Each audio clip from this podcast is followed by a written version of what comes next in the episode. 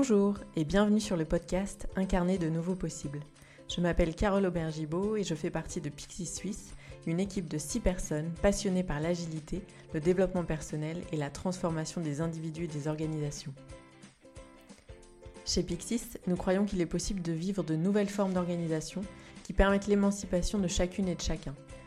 Nous soutenons les individus et les organisations à devenir plus agiles et efficaces et cultivons soigneusement le développement de chacun vers son plein potentiel. Nous accompagnons ces transformations au travers du coaching, du mentorat, de la facilitation et de la formation.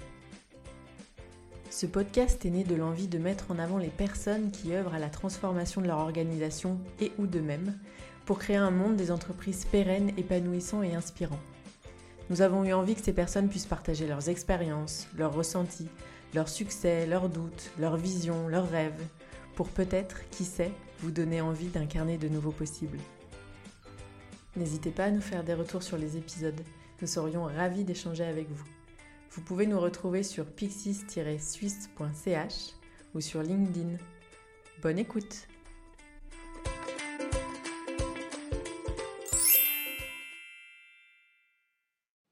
Pour ce cinquième épisode, Sabrina reçoit Julien Duvanel. Julien travaille auprès de la Vaudoise Assurance. Il est aujourd'hui responsable de plusieurs équipes IT, d'une quarantaine de personnes au total. Il nous partage sa vision de son rôle de manager au service de ses équipes et son rêve pour les organisations dans le futur. Bonjour Julien, je suis très heureuse de t'accueillir dans ce nouvel épisode du podcast Incarner de nouveaux possibles. J'ai le plaisir de te côtoyer presque tous les jours dans le cadre de ma mission en tant que Scrum Master auprès de la Vaudoise Assurance. Et en faisant ta connaissance, je me souviens très bien m'être dit ah mais c'est donc vraiment possible d'avoir un manager au service de son équipe, c'est donc pas une légende. C'est pour cette raison que je suis ravie de t'accueillir ici et de pouvoir échanger avec toi sur ton rôle et ta vision d'entreprise. Bonjour et merci beaucoup pour cette introduction qui est très très gentille. Merci. Est-ce que tu peux te présenter s'il te plaît auprès de nos auditeurs? Avec plaisir. Du coup, mon, nom c'est Julien, comme tu l'as dit avant, j'ai 34 ans, je vais passer à 35 ans cette année. Je suis né à Genève, j'habite aujourd'hui à Lausanne euh, depuis que j'ai déménagé dans cette ville pour mes études en 2008. J'ai une petite fille qui a 3 ans et demi, et c'est un âge qui est particulièrement cool à vivre. Et voilà, je travaille, euh, je travaille à la Vaudoise depuis 5 ans, bientôt 6 ans. Donc ça a été mon, premier travail en sortant de mes études de l'EPFL à savoir que j'ai fait donc mon, parcours, on va dire pas standard. J'ai tenté d'aller au gymnase ou au collège, comme on dit à Genève. Euh, je me suis fait virer assez rapidement, ce à quoi je suis parti euh, dans des études plutôt d'informatique, un, apprentissage. J'ai pu, finir mon apprentissage euh, assez normalement et ensuite tout le parcours pour pouvoir arriver à l'EPFL.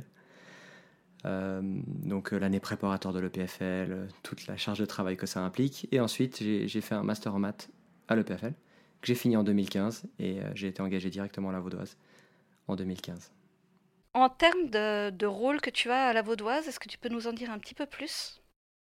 Peut-être euh, la, taille des équipes, le contexte vaudoise, on va dire, plus, en plus général? Bien sûr. Ouais. Alors, je, profite aussi de, passer pour l'historique, ou en tout cas mon historique que j'ai pu avoir à la Vaudoise. Euh, donc, en étant engagé en, en 2015, c'était en tant que développeur junior. Donc je sortais de, mes études et j'étais vraiment engagé en tant que dev. Assez rapidement, j'ai, arrêté le développement pour faire plutôt de la gestion de projet, ou en tout cas de la gestion de projet informatique, comme on appelait ça à l'époque. Et ensuite, ça fait depuis trois ans que j'ai un rôle plutôt de management, donc management reconnu au sens hiérarchique du terme dans une structure comme la Vaudoise. La Vaudoise étant une, une entreprise de 1500 employés, ça donne quand même, en tout cas je ne sais pas si c'est nécessaire, mais en tout cas il y a une structure hiérarchique ou très hiérarchique qui est en place. Et on m'a donné un rôle dans cette structure hiérarchique il y a trois ans. Le, rôle que j'ai couvert, il a un petit peu changé ou un petit peu évolué, mais en tout cas, ce que je peux dire sur, sur les responsabilités que j'ai aujourd'hui, c'est des responsabilités sur quatre équipes de développement. Quatre équipes de développement. Euh, une équipe qui est dit plutôt plateforme, donc c'est plutôt des, on va dire des plateformes informatiques qu'on doit maintenir. Une zone testing, et une zone pour la Software Factory, pour ceux qui connaissent, c'est des zones plutôt, plutôt DevOps, autour des outils DevOps. Je pense aussi dans ta question, il y a le nombre de personnes qui sont dans ces zones-là. Donc, dans les, il y a environ entre 20 et 25 personnes qui sont internes, donc des personnes qui sont employées par la Vaudoise. Après, il y a une quinzaine de personnes, un tout petit peu moins d'une quinzaine de personnes qui travaillent en nearshore au Portugal. Je crois qu'il y a 5 personnes qui travaillent en nearshore à Tunis. Et on a environ entre, allez, je vais dire une dizaine de consultants externes qui gravitent autour de ces équipes et qui sont inclus dans ces équipes. Donc si on fait la somme de tout ça, je dirais que ça fait entre 40 et 50 personnes, je ne sais pas exactement le, compte. Comme je le disais au début, je t'ai invité à ce podcast, Incarner Nouveau Possible, parce que tu représentes le type de manager qu'on désire maintenant avoir dans les équipes. Un manager avec une posture de servante leader. Servante leader, on pourrait le traduire par euh, leader au service de son équipe ou alors de l'organisation. Et du coup, je suis curieuse de savoir comment toi, tu interprètes le sens de servante leader. Waouh. C'est une, excellente question. Je pense qu'il doit, doit y avoir 12 euh, 000 euh, définitions. Je vais essayer de te donner comment est-ce que moi je l'aperçois. Je dirais que c'est une personne qui responsabilise énormément les équipes. Donc, c'est-à-dire quelqu'un qui n'est pas lui-même l'expert, qui ne sait pas lui-même euh, comment est-ce qu'on doit faire les choses réellement. C'est pas c'est pas là-dessus que cette personne apporte de la valeur. Je dirais aussi que c'est quelqu'un qui est disponible. Par disponible, j'entends peu importe à quoi ressemble l'agenda de cette personne. S'il y a quelqu'un dans une des zones dont il est responsable a besoin d'aide, il faut libérer son temps le plus rapidement possible. Il faut être disponible, disponible, disponible. Je pense aussi qu'il faut avoir des capacités de leadership dans le sens où faut savoir où on va. Faut être capable de dire c'est là que j'aimerais aller. Et après, faut laisser les gens avec qui on travaille le faire, trouver eux-mêmes leur chemin pour aller à cet endroit-là, mais faut avoir des idées. Sans idées, si on ne sait pas où on veut aller, je pense que le servant leader, il va mener à nulle part. Aussi sympathique peut-il être et aussi autant disponible qu'il peut être. Ça suffit malheureusement pas, je pense. Voilà pour euh, la définition. Merci. Euh, si je, parce que évidemment j'ai réfléchi également de mon point de vue et en tant que Scrum Master j'ai également euh, parfois cette position de servant leader, souvent même. Euh, si je parle de, de l'attitude que tu dois avoir, moi j'ai pensé à être humble par exemple, à laisser l'autre plus en évidence, finalement être en retrait. Est-ce que c'est quelque chose qui te parle dans cette posture? Euh, oui, oui, ça me parle et c'est très très difficile parce que je dirais souvent les, les gens qui ont des rôles avec du leadership, c'est des gens qui, qui prennent beaucoup de place, en tout cas de ce que je peux moi constater, c'est des gens qui ont tendance à prendre beaucoup de place et des fois trop de place. Et en tant que servant leader, il faut des fois réussir à trouver cette balance entre les moments où il faut être présent, les moments où il faut être présent pour les gens et prendre de la place, ne pas hésiter à être à, ouais, de, de, se mettre en avant, en tout cas de mettre en avant l'unité en question, mais des fois, il faut se mettre en retrait. Il faut réussir à laisser de la place aux gens et c'est très très difficile. C'est très difficile, mais ça s'apprend et, et, ça passe aussi par, euh, par cette acceptation que l'erreur qu'on peut faire soi-même et l'erreur que les gens peuvent faire, faut les laisser des fois faire moins bien que ce que nous on aimerait faire ou moins bien que, moins bien que nous on, on, imaginerait faire les laisser se planter, puis après peut-être coacher ou dire ah bah ça t'aurais pu un petit peu faire différemment pour, euh, pour les prochaines fois. Mais c'est vraiment pas évident. Tu as mentionné donc du coup ton parcours euh, à la Vaudoise où tu as commencé en tant que développeur et puis ensuite euh, chef de projet euh, d'un point de vue classique et ensuite manager. Mais qu'est-ce qui a fait que tu as voulu incarner ce type de, management? Est-ce que c'est quelque chose de volontaire ou pas? Et, voilà, je suis curieuse de savoir comment tu en es arrivé à cette posture servant leader. je, je, pense, je pense déjà, on a tous pu observer dans les, dans les organisations des types de management qui ne nous plaisaient pas. Donc euh, vu que j'ai vécu aussi, euh, j'ai pas dit avant, mais dans mon apprentissage, j'ai vécu dans une petite structure. Et c'est une structure où j'ai pu déjà avoir une expérience professionnelle. Euh, j'ai après fait des stages dans lesquels j'ai pu aussi voir des types de management qui me convenaient et d'autres qui ne me convenaient pas. Et donc déjà de savoir qu'est-ce qu'on veut pas, je pense c'est déjà une bonne chose de, ce, à quoi on veut pas ressembler. Ensuite, je dirais, je dirais, j'avais peur de pas être bon. J'avais peur de pas être à la hauteur de ce que mes collègues pouvaient attendre de mon rôle, vu qu'en fait, quand j'ai eu un, rôle de management, j'ai été le manager de mes collègues directs pendant 2-3 ans. Et donc du coup, en voulant ne pas les, décevoir, j'ai essayé d'être attentif à tous les commentaires qu'ils ont pu faire les années qui ont précédé, celles où on était collègues, et tous les petits tips que je pouvais récupérer qui me permettaient de ne pas reproduire ce que je voulais pas, ou en tout cas ce que nous, on n'aimait pas en tant qu'unité. Donc je pense que ça, c'est déjà, déjà une chose. Et après, je ne sais pas si ça répond directement à ta question, mais j'ai essayé de lire au début. Euh, on m'a dit, Julien, tu vas être manager de 15 ou 20 personnes. Waouh euh, J'avoue que moi, je suis junior dans ce rôle et j'avais aucune idée. Donc, bah, j'ai essayé d'aller regarder les livres ou dans la littérature, qu'est-ce qui me convenait le plus euh, dans des rôles de management.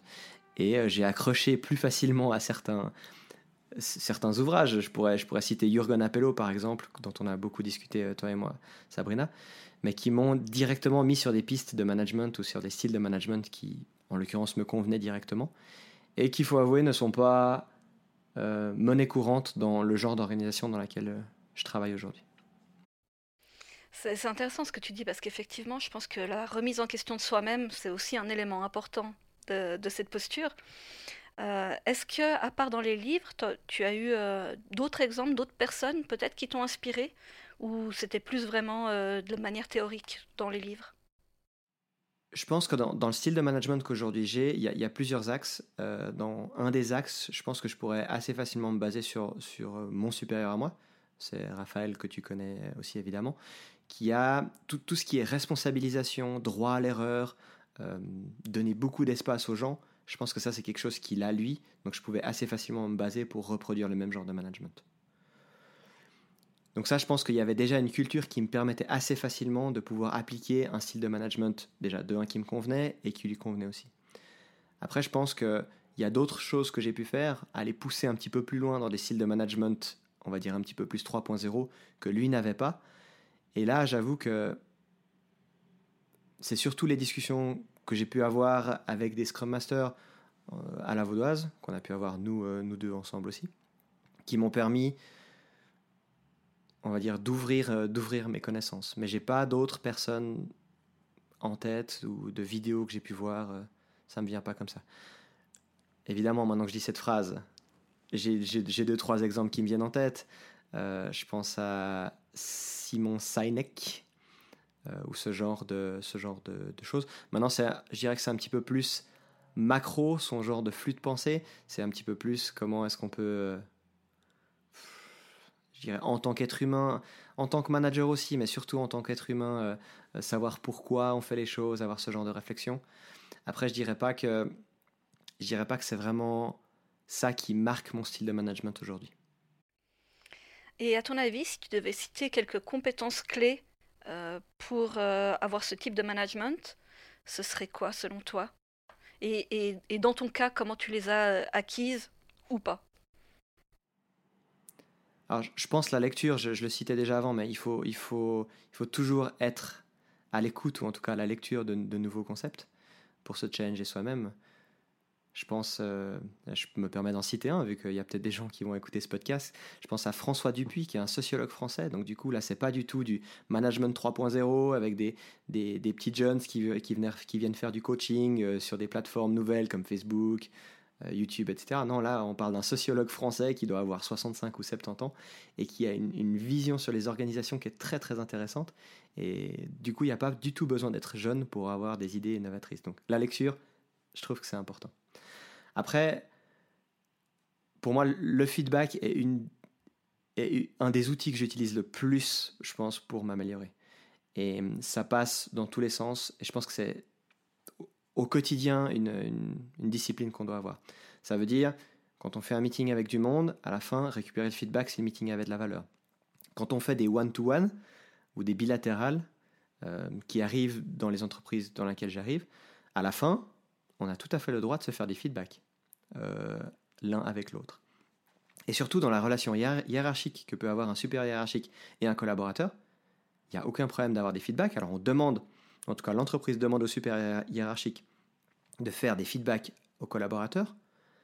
Sous-entendu, le supérieur hiérarchique connaît la vérité vraie de, comment doit se comporter le collaborateur et qu'est-ce qu'il doit faire qui est vrai et qu'est-ce qu'il doit faire qui est faux. Juste faux. En l'occurrence, bon, je suis qu'un être humain, donc des fois je me trompe. Mais surtout dans l'autre sens. Surtout, il faut, faut qu'un collaborateur puisse me dire qu'est-ce qu'il attend de mon rôle et est-ce qu'il les a, est-ce qu'il les a pas. Et je trouve que c'est un des meilleurs moyens pour pouvoir m'améliorer, pour pouvoir savoir euh, Comment est-ce que je peux être un bon manager?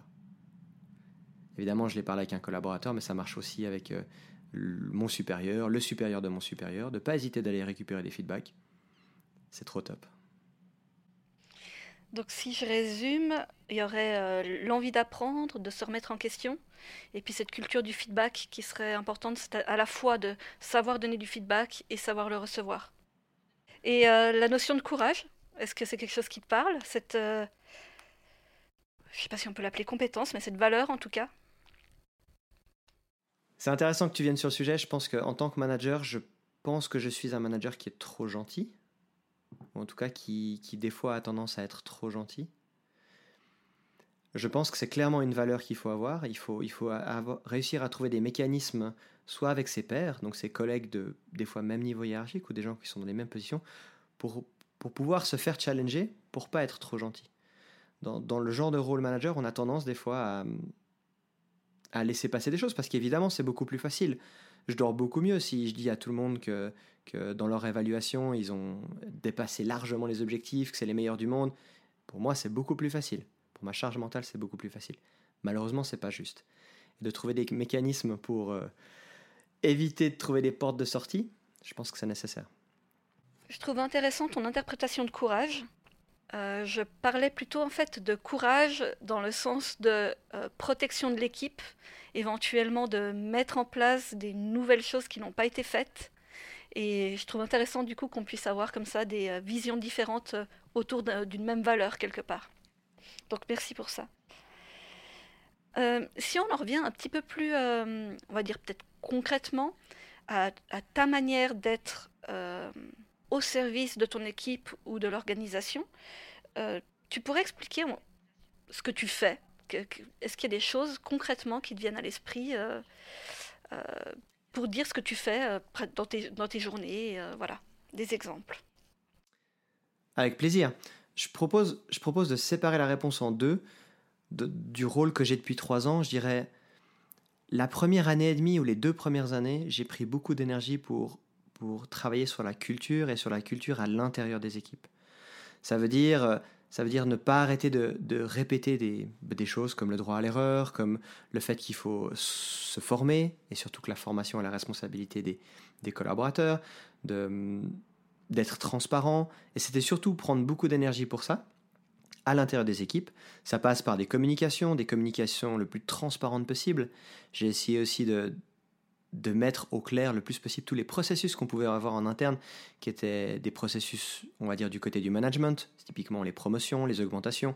Je trouverais pas très juste que les collaborateurs n'étaient pas au courant de ce qui se passait, même s'ils n'ont pas accès à toutes les, toutes les infos. Je pense qu'il fallait leur donner cette transparence, en tout cas, il, il fallait donner cette transparence. Donc, j'ai écrit des posts de blog que j'ai publiés à la plus large échelle possible. Donc, en l'occurrence, ils étaient publics à n'importe quel collaborateur vaudoise. Ça, c'est des actions que j'ai pu faire au début. Par la suite, je dirais, et depuis une année, l'énergie que je mets, elle est un petit peu plus dirigée vers l'extérieur. Aujourd'hui, j'ai le sentiment que les équipes dont je suis responsable, elles ont un cadre de travail qui est beaucoup plus agréable, parce qu'aujourd'hui, elles ont la majorité un product owner en face, un scrum master quand ils le souhaitent, c'est des équipes 100% dédiées. Évidemment, il y a encore des choses à améliorer. C'est pas toujours des product owners et des fois c'est des products owners parce qu'il y a beaucoup de produits mais c'est quand même un cadre de travail qui est, je pense, agréable, où les gens euh, peuvent s'améliorer typiquement toutes les deux semaines avec des rétros, ce genre de choses. Il y a vraiment ce, cadre de travail qui leur permet de, de faire que leur quotidien est sain. Donc du coup, vu que je pense que j'ai moins de valeur à apporter là-dedans, je suis en train d'essayer d'apporter plus de valeur à l'extérieur. Et plus de valeur à l'extérieur, pour moi, ça veut dire... Alors ça veut dire certes un petit peu plus de politique, ça veut dire comment est-ce que les zones dans lesquelles je travaille on arrive à ce qu'elles apportent le plus de valeur pour toute la boîte. Ça, parle, ça passe par euh, convaincre des directeurs, des fois des directeurs de la boîte en entier, des fois des responsables d'entités relativement grandes. Ça passe donc par faire de la pub, ça passe par défendre des budgets pour que ces zones-là, si ces zones-là doivent grandir, toujours en ayant au fond de la tête, est-ce qu'elles doivent grandir juste par ego des managers ou est-ce qu'elles doivent grandir parce que ça apporte de la valeur Évidemment, j'espère qu'on le fait parce que ça apporte de la valeur, sinon ça serait un échec. Mais prendre plus de temps donc pour cet extérieur-là, toutes les parties prenantes que, que, mon rôle peut avoir, de leur donner, donc des parties prenantes externes, de leur donner plus de temps pour que, on va dire, l'entreprise s'organise un petit peu comme je le souhaite. plus je peux mettre d'énergie dans ces, dans, dans ces zones-là, plus ça va pouvoir s'organiser comme je le souhaite, et plus j'espère que ça sera ça apportera de la valeur. Plus les équipes pourront apporter de la valeur dans tout ce cadre euh, grand de l'entreprise. Donc, euh, si j'essaye de résumer, voir si c'est vraiment clair, tu as eu une première partie où c'était plutôt euh, au sein des équipes même que tu essayais d'amener du soutien pour tout ce qui est de la culture. Donc, le droit à l'erreur, les rendre attentifs à ce qu'ils doivent se former régulièrement, rester à la page, sur la communication et la transparence. Et puis après, il y a une deuxième partie où maintenant, ça, c'est pas acquis, mais en tout cas, c'est déjà bien en place. Et puis, il faut espérer que, que, que, ça roule et que ça s'améliore, mais de soi-même, finalement. Euh, et donc, du coup, c'est plutôt euh, à l'extérieur, donc plutôt en termes d'organisation, où tu vas euh, amener ton soutien pour faire comprendre le fonctionnement de l'équipe, comment, ça comment elle fonctionne, les besoins, euh, et comment l'équipe s'intègre dans l'organisation globale. Exact, et des fois avoir peut-être un petit peu d'influence sur comment est-ce que l'organisation globale de l'entreprise va pour, euh, pour que tout ça s'insère au mieux. La notion par exemple de product owner à la vaudoise n'est de loin pas généralisée. Et elle est peut-être même pas comprise par, euh, par les gens. D'essayer de montrer des zones qu'on a pu construire qui fonctionnent, des, des fonctionnements, c'est tout bête, une équipe 100% dédiée à un product owner comme je disais avant, et d'en faire la pub et de montrer que ça pourrait se généraliser dans l'entreprise, ça c'est du travail qui, qui, je trouvais intéressant et sur lequel je peux apporter de la valeur aujourd'hui. Peut-être que c'est bien de préciser que quand on parle de product owner ici, dans ce contexte, c'est un product owner euh, lié au cadre de travail Scrum. Euh, est-ce que tu aurais une anecdote éventuellement à nous partager euh, d'un succès, d'un moment où tu t'es dit, ah bah là, une de mes démarches a fait une différence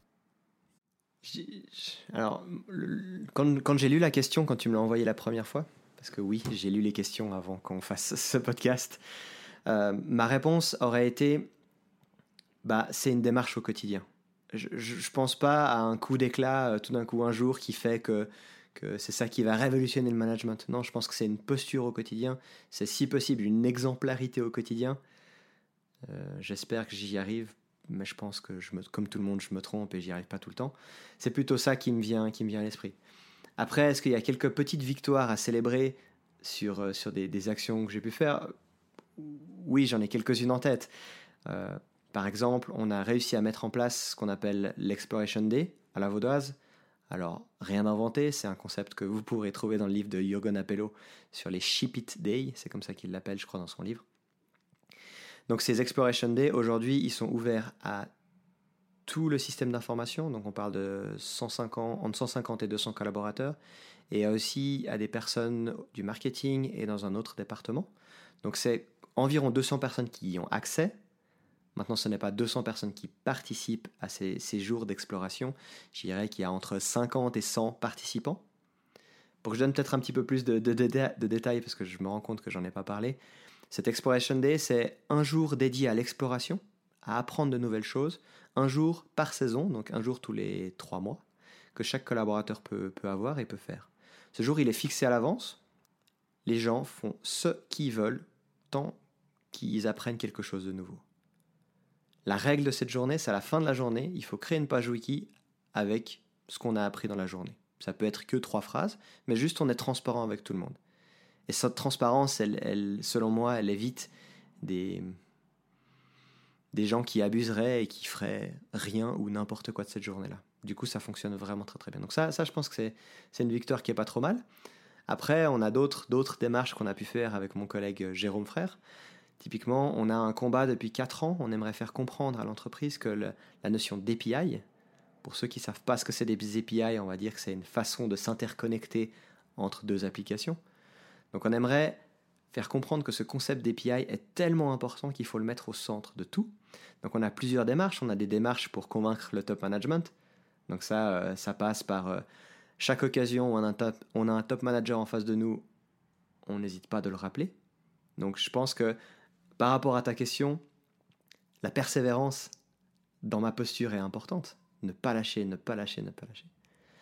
Et après, il y a aussi envers les collègues nous, on est dans un SI de, 150 collaborateurs, donc on a pas mal de gens qu'on doit convaincre, qu'on doit convaincre que ces API, c'est une bonne chose.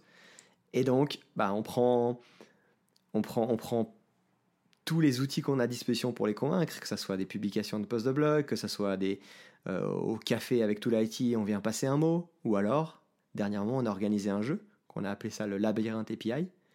Donc on a organisé tout un labyrinthe sous forme d'API, et les gens ont pu passer une journée pour essayer d'y sortir. Et à chaque fois qu'on arrivait dans une nouvelle pièce, si on veut, il y avait une nouvelle énigme sur les API, ce qui a permis euh, de manière ludique aux gens de se former. Donc voilà un peu les, les deux idées euh, grandes que j'ai en tête. Elles sont très ludiques, très orientées sur, euh, on va dire, le, le développement des gens, le développement personnel. Il y en a peut-être d'autres, mais ils ne me viennent pas en tête maintenant. Si on reprend euh, l'Exploration Day, je serais curieuse que, tu nous expliques un petit peu comment tu as réussi à faire accepter cette journée euh, auprès de ta hiérarchie et comment ça s'est mis en place et peut-être euh, également un peu les feedbacks des participants? Alors, ben, on me donne le rôle de manager en 2018, je crois. Et du coup, comme j'ai dit avant, je lis des, bouquins. Donc je vois le concept dans le bouquin. Je me dis, trop bien. Maintenant, j'ai la liberté de pouvoir prioriser ce genre de démarche dans le groupe dont je suis responsable. C'était un groupe d'une 13 ou 14 internes et une dizaine de personnes en externe. Et donc du coup, je me suis dit, bah, très bien, je vais juste en parler à mes collègues pour dire, donc à mes nouveaux collègues managers pour leur dire que je, que je vais le faire. Mais moi, j'y vais, hein, je fonce. Maintenant que j'ai cette liberté, j'y vais. Et c'est là où j'ai beaucoup de chance parce que la culture de mon, de mon boss à moi est particulièrement bonne. Ça l'a ça, ça tilté. Il s'est dit, ben, est-ce qu'on n'essayerait pas de rendre ça plus grand? Donc, en, présentant, on va dire, à tous les managers ou à tous mes pairs managers, et aussi euh, aux deux niveaux hiérarchiques en dessus de moi, il y a eu un intérêt. Et le head of IT de, l'époque, Juan, a trouvé que, le concept était intéressant et a été d'accord pour qu'on le fasse dans tout l'IT. Donc ça, c'était une première victoire. Après, je pense qu'il y a encore deux, trois petites victoires euh, qui sont à noter. C'est ce genre d'événement, on a tendance à le donner qu'à des internes. Et selon moi, en tout cas, les, collaborateurs nearshore avec qui on travaille, et les externes de manière générale, ça doit être nos collègues. On doit les considérer comme nos collègues. Il n'y a pas de raison, sinon on crée cette différence, et cette différence, elle se ressent au quotidien. Donc une autre petite victoire, ce serait de dire que bah, on a réussi à, intégrer nos collègues nearshore et nos collègues consultants dans ces journées-là. Donc ils sont considérés comme nous, ils ont le droit aussi de prendre ce temps pour pouvoir explorer des nouveaux concepts pour euh, avoir vécu euh, dans plusieurs entreprises en tant qu'externe. C'est vraiment un fait, effectivement, tu fais bien de le, souligner. C'est euh, très appréciable et très rare. Et je pense vraiment que ça fait une très très grosse différence. Ce qui me fait d'ailleurs rebondir sur peut-être une autre, une autre chose que tu fais très bien en tant que servante leader, c'est l'engagement des gens. engagement dans le sens quand tu recrutes quelqu'un de nouveau, où c'est vraiment euh, au-delà des compétences techniques de la personne. Euh, il y a également énormément tout ce qu'on peut appeler les compétences comportementales, les soft skills, qui sont très importantes et du coup qui permettent d'engager des gens qui ont le bon état d'esprit pour travailler dans tes équipes. Ouais, c'est assez intéressant. Alors, oui, je, pense personnellement qu'engager l'humain, c'est beaucoup plus important qu'engager un numéro sur patte qui a de l'expertise, ça, ça, suffit largement pas. Après, peut-être que pour les gens comprennent le processus de recrutement qu'on peut avoir, même si in fine c'est mon rôle de, ou en tout cas c'est ma responsabilité ou ma accountabilité de signer pour dire qu'on recrute une personne ou pas, euh, on fait ça de manière collaborative. C'est-à-dire que les membres de l'équipe ont le droit de participer, et même participent, sont partie prenante de l'entretien technique, euh, pour pouvoir déjà rencontrer leurs futurs éventuels nouveaux collègues et pour pouvoir leur poser des questions. Et c'est pas du tout moi tout seul dans une, dans une pièce qui fait un entretien technique, puis après je dis ah oui, lui il est bon, on va le recruter. Pas du tout, euh, ça suffit largement pas selon moi. Donc, déjà il y a le premier truc, c'est de manière collaborative, on peut, on peut s'assurer d'avoir euh, un mindset qui colle avec l'équipe existante. Et, et ça c'est une chose. Après, le petit risque, parce que ça n'a pas que, des côtés positifs, c'est qu'on a après une petite tendance à devenir un clan. C'est-à-dire qu'on recrute que des gens qui nous ressemblent, qui sont les mêmes, et avec qui ça va coller forcément. Et donc du coup, pour l'ouverture d'esprit, c'est pas toujours bon. Donc, il faut trouver cette, balance entre on, engage des gens qui nous conviennent. Mais s'ils arrivent en plus de ça à nous sortir de notre statu quo, à nous challenger, je pense qu'on a encore plus gagné. Je me permets encore de revenir sur quelque chose que tu as mentionné par rapport à l'Exploration Day, qui est euh, quelque chose comme euh, euh, la seule demande qu'on a par rapport à cette journée, c'est que les gens sont libres de choisir le sujet qu'ils veulent, mais ils doivent écrire une page qui explique le thème qu'ils ont choisi pour éviter peut-être les abus. Il me semble que c'est plus ou moins ce que tu as dit. Ça résonne comment pour toi? Là, je te challenge un petit peu, hein, mais ça résonne comment pour toi par rapport au fait d'être au service d'eux par rapport au fait de ne plus commander les équipes et de les responsabiliser. Tu vois par là que, que je dis une phrase très, euh, très micromanagement ou très contrôle. Ouais, je te vois hocher de la tête sur la caméra. C'est une bonne question. Je pense que je, je, le dis là de manière transparente parce que, parce que je dois quand même me gaffer. Si tout d'un coup j'arrive pas à mettre en place un cadre pour lequel ça apporte de la valeur dans l'entreprise, ça va pas marcher. Il faut quand même que le management au-dessus de moi, euh, le top management, le CEO, ait confiance dans ce genre de démarche. Et si 100 collaborateurs, parce qu'on leur laisse la liberté, ils vont tous à la piscine, et puis ils mettent je suis allé à la piscine, je pense que malheureusement on va pas continuer de nous financer ça. Maintenant, je suis tout à fait ouvert que des gens découvrent des choses qui sont un petit peu annexes, un petit peu pas vraiment leur quotidien. Ça, ça me dérange pas du tout. On, a le cas d'un, j'ai le cas d'un collègue qui a profité de cette journée-là pour lire des livres. Certes, c'était des livres des fois un petit peu techniques, mais pour lire des livres. J'ai un autre collègue qui a profité pour apprendre sur la méditation. On pourrait dire que ça sert à rien dans son travail. N'empêche que un collaborateur qui est bien dans ses baskets, c'est un collaborateur qui, qui du coup sera bien mieux sur sa place de travail, je dirais.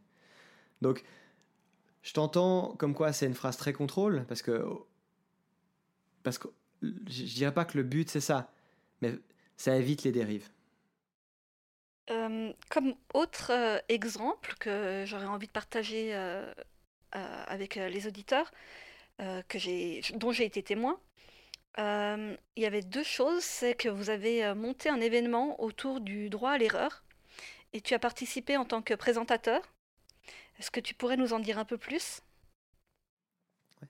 Donc du coup, on a organisé une, un meeting entre midi et deux avec euh, toutes les personnes dans l'entreprise qui étaient intéressées, je ne me rappelle plus le nombre de participants, euh, dans lequel il y a eu un intervenant externe qui est venu parler de l'erreur dans les startups, un des, un des 7, 8, 9 directeurs de la boîte, désolé si je ne sais pas le nombre exact, qui est venu aussi te parler de ces erreurs, et moi j'ai profité d'un cas où, où j'ai pu donner une erreur. Si je me rappelle bien, peut-être que j'ai parlé de deux erreurs, une erreur très technique qui n'était pas très intéressante et une erreur beaucoup plus humaine, où j'ai en tout cas eu l'impression de m'être mal comporté avec une collègue, donc quelqu'un qui n'était pas dans l'unité dans, dans, laquelle j'étais, j'étais responsable, mais à qui je, en étant persévérant, en voulant pousser, j'ai été un petit peu trop pushy et, voilà. Donc je voulais, je voulais en parler à tout le monde pour dire bah, je me suis trompé.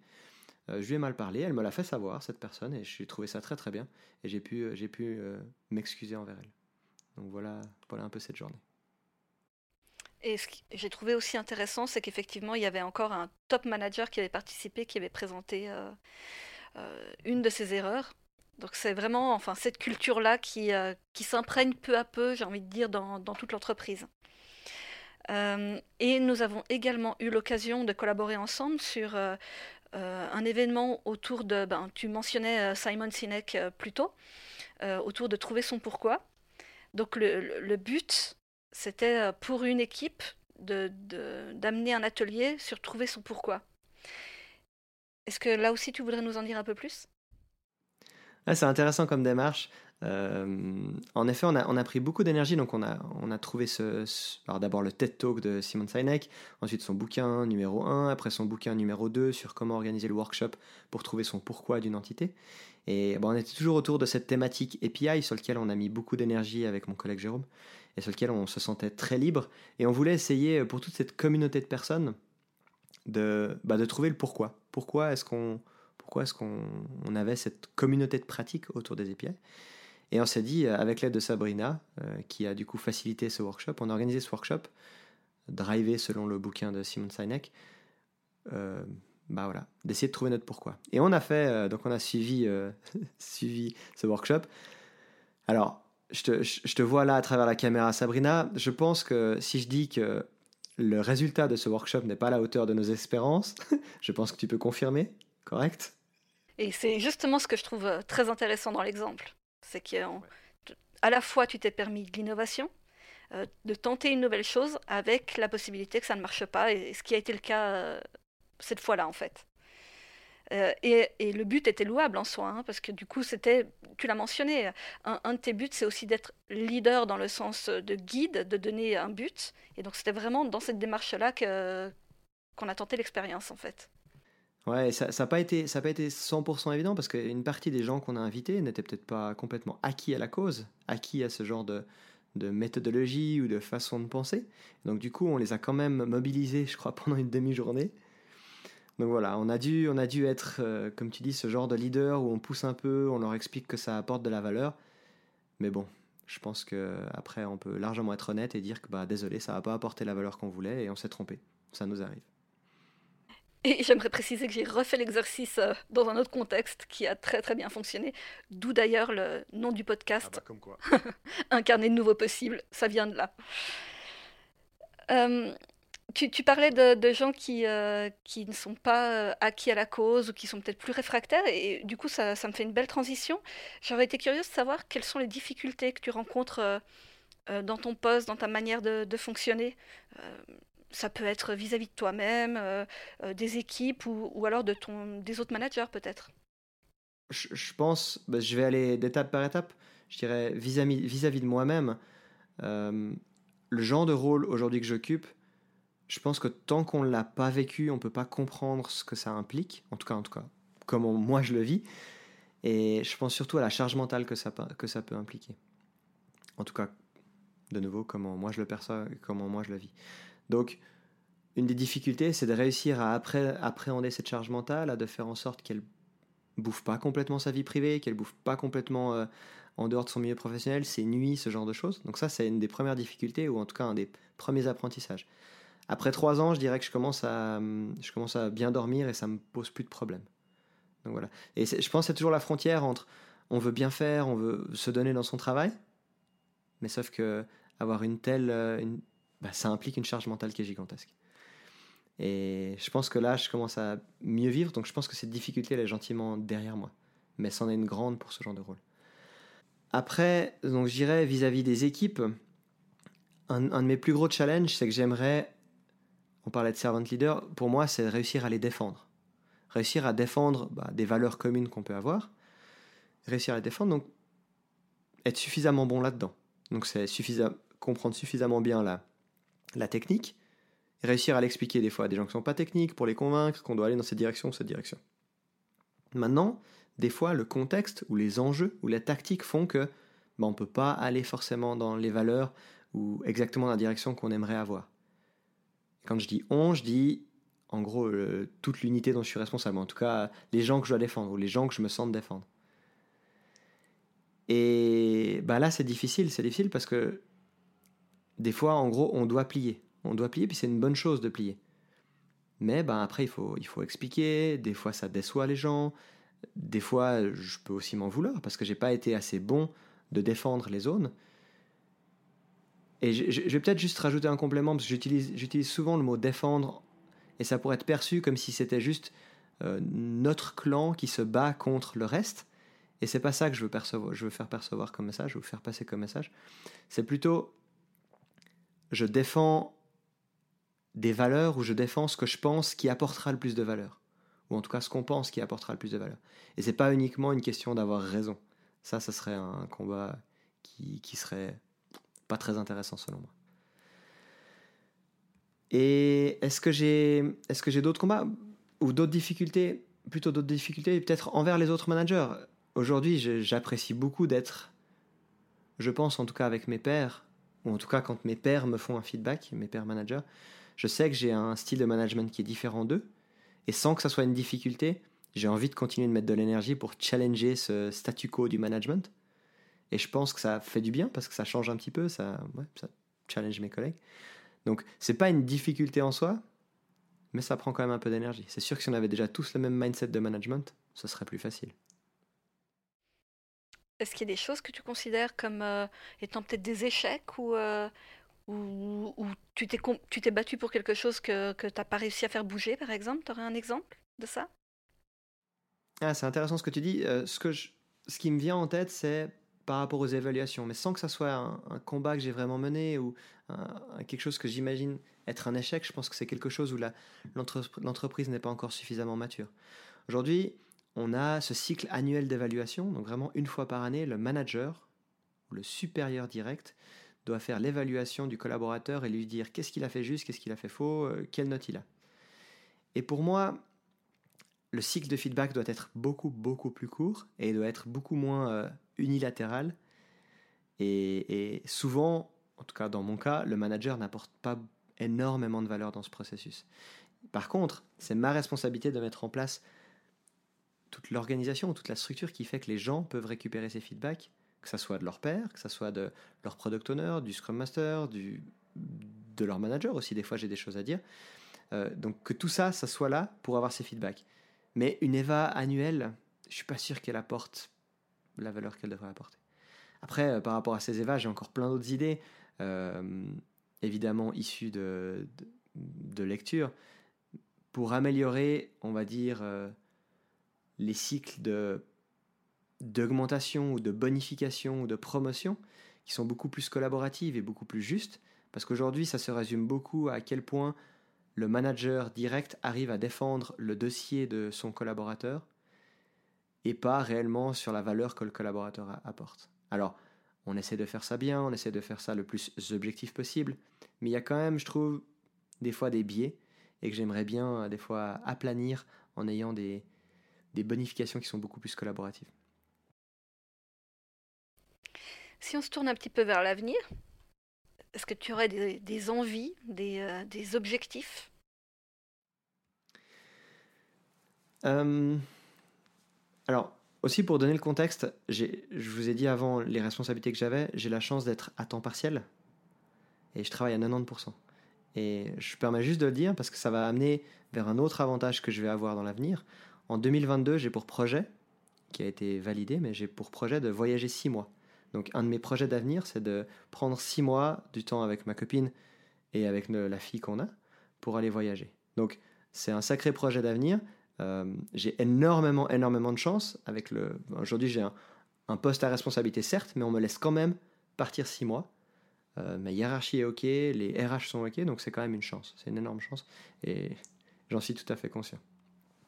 Donc ça, ça fait partie de, des projets d'avenir. Euh, pour ceux qui se posent la question, c'est une demande qui, qui a été faite deux ans avant le départ. Donc ça laisse quand même de quoi s'organiser, mais quand même. Organisation, justement, est-ce que qu'est-ce que ça demande en fait par rapport à ton poste? Ben, Plusieurs choses. La première, c'est aujourd'hui, j'ai, ou plutôt dans le passé, j'ai eu beaucoup tout le service, ou en tout cas toute l'unité dans, laquelle j'étais responsable, sous responsabilité directe. Et aujourd'hui, j'ai souhaité, alors pour pouvoir prendre aussi un petit peu plus de, de, recul ou de distance, pour être moins indispensable, parce que je, trouvais, que je, je, trouvais que je devenais trop, trop indispensable, pour être moins indispensable, de créer des groupes dans l'unité, et donc d'avoir des responsables de groupe qui prennent un petit peu cette charge et qui prennent un petit peu l'opérationnel. Ce qui veut dire que le jour où je pars, j'espère que ça se sentira beaucoup, beaucoup moins. Donc c'est aussi tout un travail de formation une année avant que je parte de ces personnes-là pour qu'elles puissent prendre une partie de mon travail. On arrive gentiment au bout de notre podcast et on a une dernière question un peu traditionnelle. Euh, ce podcast s'appelle Incarner de nouveaux possibles. Quel est ton rêve pour les organisations et le monde de demain? Je, pense qu'on coupera pas. Il y, a toujours des gens qui sont des leaders nés ou qui ont, qui ont ça dans le sang. Et il y aura toujours des gens qui se démarqueront par ça. Et ils sont ni meilleurs ni moins bien que d'autres collaborateurs. Enfin, je veux dire, c'est juste, il y aura toujours ce genre de choses, toujours des leaders, toujours des gens qui se bougeront. Donc ça, je pense que ça va rester. Après, ce qui me frustre un petit peu, c'est toute cette notion de pouvoir où les gens qui s'accrochent à ce pouvoir-là, en tout cas, on leur donne du pouvoir et ils l'utilisent pas toujours à bon escient. Donc j'aimerais vraiment qu'on arrive à répartir ce pouvoir dans le plus de monde possible. Et en faisant ça, j'ai envie de croire que, certes, ça va prendre plus de temps, certes, ça va être des fois plus compliqué, parce que plus, faut, faut pas se leurrer, hein, plus tu rajoutes des humains ensemble, plus c'est compliqué, hein, parce que les humains, c'est clairement la plus grosse euh, complexité par rapport à la technique. La technique, c'est facile par rapport à l'humain, selon moi. Donc, répartir le, répartir le, pouvoir dans le plus de monde possible. Je pense que ça, ça c'est, c'est un de mes souhaits sur les organisations de demain. Merci infiniment Julien pour ton temps, ta passion et ces échanges très enrichissants durant cette petite heure. Merci à toi. Pour nos auditeurs, vous trouverez en commentaire de ce podcast les différentes références que Julien a mentionnées et également un moyen de rentrer en contact avec lui, en espérant que l'écoute vous a plu.